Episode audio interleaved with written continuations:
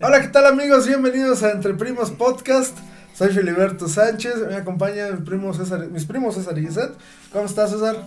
Bien, bien, bien, muy bien, Fili. ¿Qué onda, Jess? ¿Cómo andas? Bien, bien, aquí vamos a darle un rato al podcast. Y bueno, en este episodio les vamos a platicar, eh, creo que es uno de los eh, que será más interesantes porque conoceremos nuestra primera vez en lo que sea.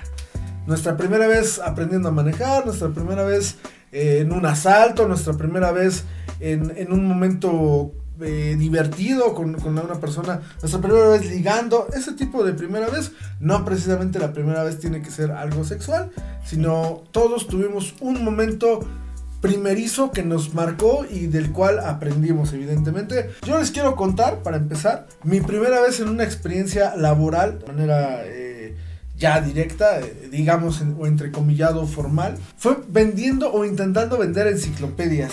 Esto pasó en Toluca. Eh, supuestamente el cartel, ya ven que un chingo de publicidad engañosa, decía, ven con nosotros y te ofrecemos los puestos de gerente, de administrativo y la chingada. Entonces cuando yo llegué, yo bien madres, le puse mis solicitud de trabajo y a ser gerente, güey, ¿no? Mentality. ¿No? Sí, sí, sí, más que Dale, nada. Sí, sí, sí, güey. Entonces, pues llegué y lo primero que vi fue una casa de coaching donde todo el mundo estaba hablando, sí, nosotros podemos, somos los mejores, vamos a conseguirlo. Las reuniones que hacen en el Walmart. Sí, güey, hace cuenta, sí, sí, sí. Y, pero en ese entonces no existía Daniel Javif, afortunadamente, güey. Y, este, y no existían los libros de Pablo Coelho, güey, que son casi la misma mamada. Pero ya existía el coaching, güey. Sí, evidentemente. Entonces, cuando entré, pues sí me saqué de pedo y dije, ¿qué es esto, güey? Yo pensé que me iba luego, luego, señor don gerente, pase usted. Y Aquí están sus primeros 10 mil pesos. Eso es sí, antes de que se trabaje, esto es lo que le corresponde. El día de hoy nada más Hoy se generaron nada más 10 mil pesos. Preséntese y ya. Entonces, eh, llegó un güey todo de traje y la madre me dijo, hola, ¿tú eres Filiberto? Le dije, sí. Mira, tu, tu primera eh, Misión. misión, por así decirlo, va a ser la siguiente. Entonces, sacó un chingo de enciclopedias. Nos fuimos a recorrer el cuadro, el centro de, de, del primer cuadro de la ciudad de Toluca.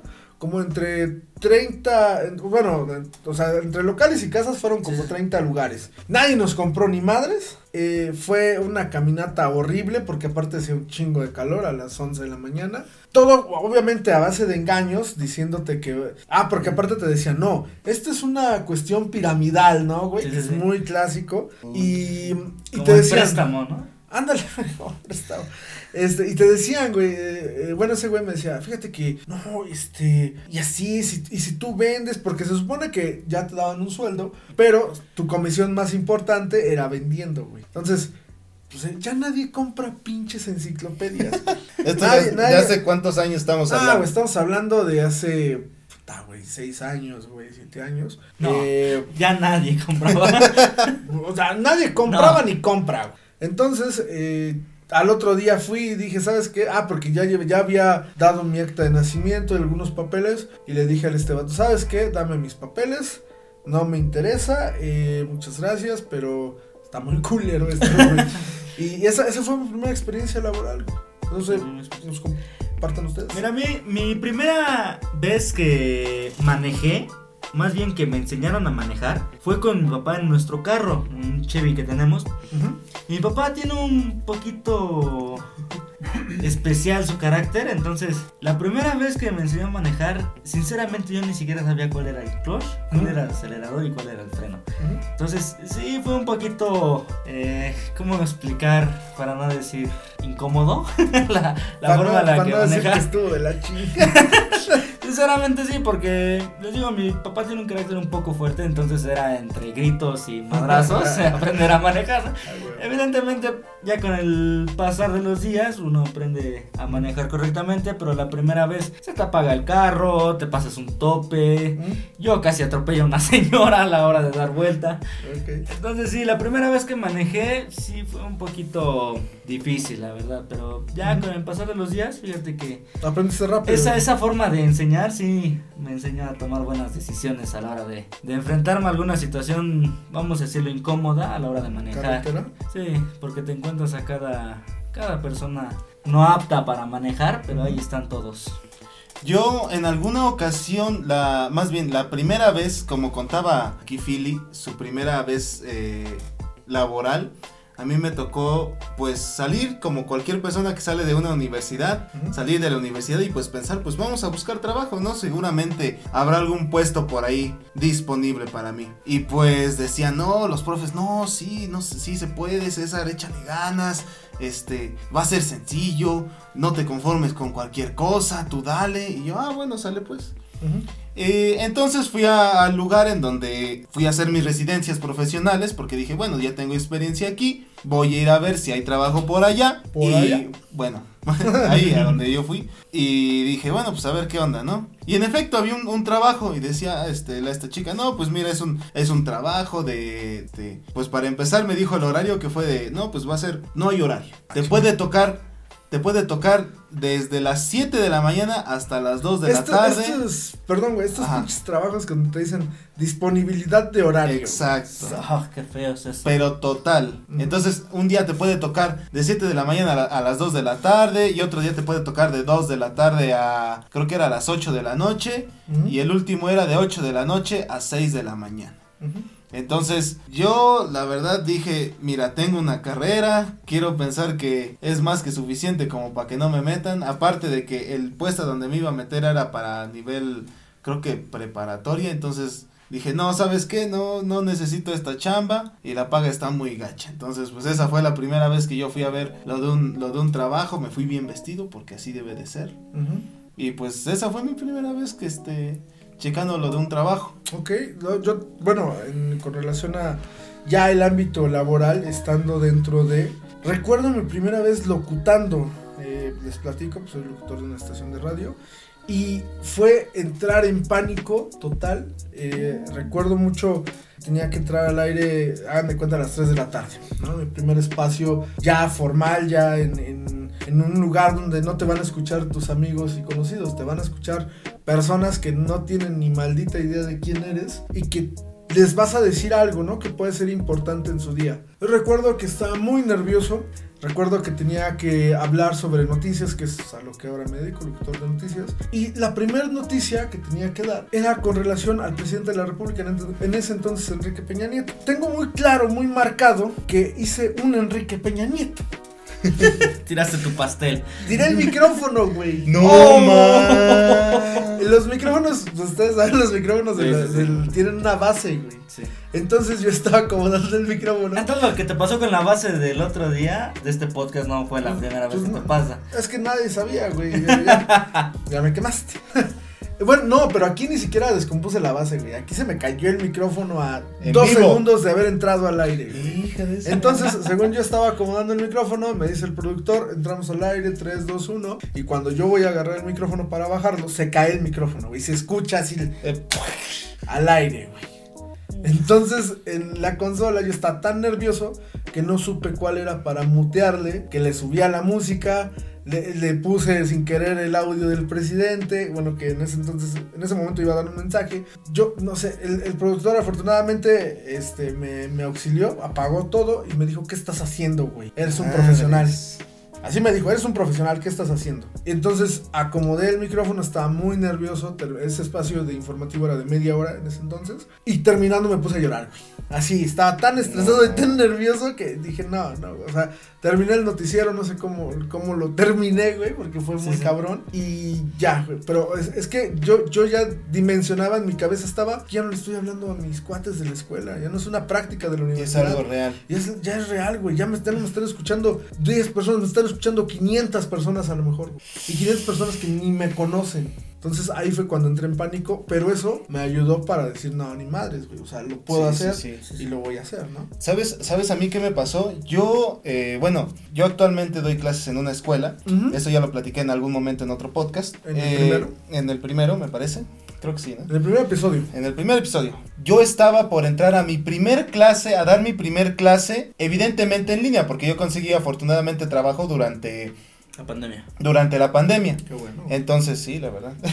Eh, entonces, me toca mi primer clase con los chicos de tercer grado. Evidentemente, chavos que ya están estudiados. de secundaria, pero pues yo no había dado clase ni una sola vez, ni una sola vez en mi vida había dado clase, ni ni tutor a nada, ni ayuda a nadie más, no, no, no. Ese día me tocaba a mí dar clase a 28 personas, 28 estudiantes de tercer grado de secundaria y íbamos a ver sistema de 3x3, Ujú. que es un tema un poquito complejo. Ajá. Entonces me acuerdo que les dije a los, chi- a los chicos, hola chavos, ¿cómo están? Vamos a ver esto, vamos a ver el otro. Y a los 10 minutos de empezar la clase, me quedo callado. Ajá. Totalmente muteado. Como cuando Sí, vas a empezar este podcast. Como cuando voy a empezar los podcasts a veces, así me quedé Y tenemos que totalmente... Decirle a Philly que grabe él porque no. Y Exactamente. decir, córtale, córtale. Córtale. Así. ¿Cómo Pero, le quito? ¿Cómo le quito? pero, me acuer- pero me acuerdo muy bien que Ajá. le dije a los chicos, no, pues, no sé, un ejemplo así rapidot. Este, no, pues, ¿cómo sacar el área de un triángulo? Base por altura sobre dos, ¿no? Entonces, le dije a los chicos, pues base por altura por dos. Y yo dije, no manches, güey, ¿qué estás haciendo? Es base entre dos, güey. Así que acabo de decir, ¿no? ¿Qué acabo de decir? Soy el profe, soy el profe. ¿Y qué me...? El profe. No, y todo esto pensando en mi cabeza mientras ya me había quedado yo muteado, yo me había quedado muteado. Y lo que hice fue, en ese momento, con todos Ay, mis sí nervios, imagino, güey. apagar mi, apagar mi cámara, apagar mi micrófono y decir, ¿qué acabo de hacer, Dios? me Ajá. relajé, me, en serio me tomé como un minuto, dije, "Uf, vamos a darle chinguesu. Y a la siguiente les dije, perdón chicos, es que se me fue el internet, discúlpenme, se me fue la onda, no. Se me fue el internet y, y se entendió por en vez de entre. Y le acabo de cagar monumentalmente. No, pero eso fue lo, lo peor que me pudo suceder. Y yo que- creo que yo creo que lo mejor al mismo tiempo, porque en ese momento se me quitó el miedo Sí, de equivocarme. Eso, es a lo que iba. Ese, ese tipo de cosas en una primera vez te ayudan a aprender, güey. O sea, a aprender a, a madre, a decir, ¿sabes qué? No me vuelve a pasar esto. Y ya tengo la lección aprendida. Por, por más traumatizante, incluso traumatizante que pueda ser, ¿eh? porque no siempre va a ser una primera vez para algo agradable, ¿no? Y a lo mejor yo, o sea, sí he tenido primeras veces muy agradables de, o sea, diferentes cosas, pero las que más tengo como en este momento de decir, me enseñaron y aprendí un chingo fue donde la había regado, ¿no? Sí. En un principio. La primera vez que, que me moví en transporte público, yo no Ah, eso sabía también es bien importante, güey. qué, qué combi tomar, cómo Sí. decirle a la, al chofer, chofer. decirle, oye, pues voy para la escuela, oye, voy para Sí, ver a pues, alguien. Me vale madre. ¿Dónde bajo, no? escuela. Sí, porque normalmente No, y estás ante la mirada de la gente, ¿no? De todos que te van a ver a decir Es que ni onda. siquiera a la gente le importas, güey. Sí, O sea, pero tú sientes tú que sientes le importa a la importa gente. sí. Sí, sí, y entonces la primera vez que yo viajé en transporte público fue para ir a la preparatoria, porque la primaria y la secundaria se hicieron en el, bueno, la hice en el mismo municipio donde vivo actualmente. Llegabas Zumba- caminando. Zumba Llegaba caminando, El zumba. mejor podcast de Ozumba del Sati. y el único. Y, y el mejor. Entonces, la primera vez que fui a la preparatoria fui a hacer mi preinscripción para ver lo del examen. ¿Ok? Más bien dicho, mi solicitud para hacer el examen. Yo no sabía ni dónde estaba mi escuela, no sabía ni qué combi tomar, ni dónde bajarme. Entonces yo, sinceramente, le dije al chofer, ¿me puedo subir enfrente? Adelante. Oye, voy a Abrázame. lado. Oye, ¿me puedes- abrázame que tengo miedo. ¿Me puedes agarrar la pierna? Decirle, oye, voy a tal preparatoria. La verdad, no me sé Sí, dónde bajar. sería huevo. No sé ni cuánto es de pasaje, Mm. pero pues yo espero que me lleven. Sí, sí. Adelante, me fue, me dejó en el libramiento de Ameca. Me dice, de aquí te vas caminando todo para allá y llegas directo a la escuela, le digo. Es que eso, eso del transporte público y de ir a un lugar de manera nueva, o sea, como primera vez, es bien importante, güey. O sea, te, te deja todo eso. Yo también me acuerdo ahorita que hablabas de ello. La primera vez que en Toluca, yo tomé un camión de Toluca a Santa Cruz, que era el- la delegación donde eh, viven mis papás. Entonces, eh, era, era bien importante saber qué decía el camión, qué camión, eh, de qué color era el camión que tenía que tomar, porque allá no hay combis, allá, allá sí, no hay combis, hay muchos camiones. Entonces dije, madres, güey, estaba muy nervioso, me subí, según yo, así, yo ya hasta lo tenía estudiado, güey. Debe decir Santa Cruz, San Antonio, Cacalumacán, eh, Merca- Cacalumacán, Mercado ¿no? Morelos, pues así se llama la delegación. Sí, pero no, mames. Mercado Morelos, güey. Este. Y. eh, alpinismo, algo así. Entonces, este. Dije Santa Cruz, San Antonio, Cacalomacán, Mercado Morelos. Esas eran mis referencias, güey. Entonces, me acuerdo. Cuando acabaste de leer el letrero ya había pasado el camión. Aparte sí, güey, pinches camiones pasan bien rápido. Y luego me acuerdo que sí se paró el camión porque varios de ahí de la... eh, porque iban a secundaria.